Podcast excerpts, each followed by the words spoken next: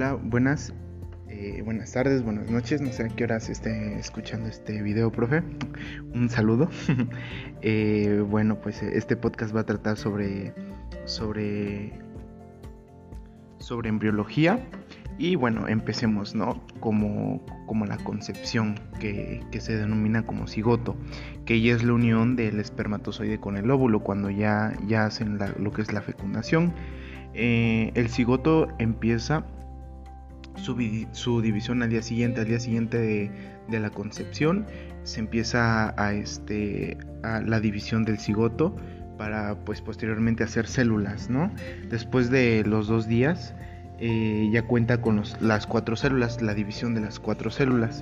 Y a las, a las 12 semanas el embrión pasa de llamarse embrión a tal como a feto, entonces todo ese tiempo ya es un este ya se convierte en un feto y aquí empieza lo que es la embriogénesis.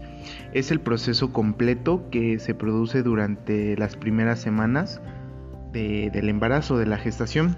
Y esta se divide en tres, que es la germinal, donde el cigoto se autorreplica, o sea, empieza a formarse más, más, más células con información del, ADN y todo, creando un conjunto de células que darán al embrión, que, que formarán posteriormente al embrión.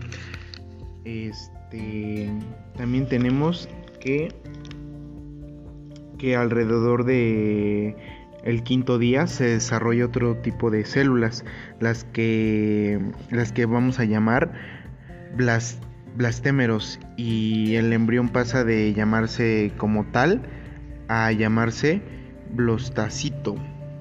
Y bueno, después de todo eso que tenemos, ya la fecundación, el desarrollo ya de, este, de, embrión, de embrión a feto y todo eso, seguimos con la organogénesis, que el embrión, eh, el embrión genera tres capas germinales, dando sus tejidos, eh, tejidos musculares de la piel y sus órganos.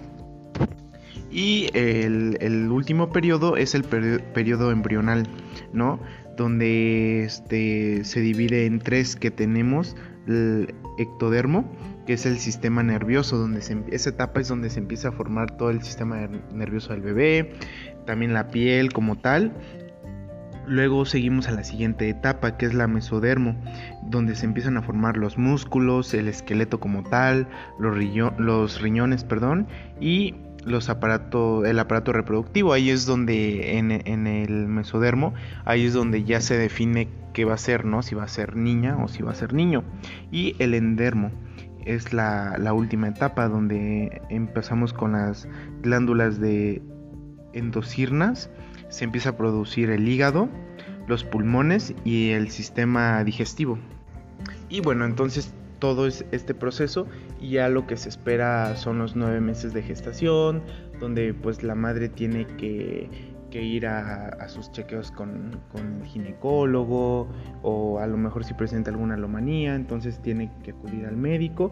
Y es muy importante que no se automediquen porque hay muchos medicamentos que, que pueden producir que el bebé este, que se haga estímulo y pues pueda nacer prematuro y todo eso, ¿no? Entonces, bueno, eso sería todo y muchas gracias. Nos vemos en el siguiente capítulo.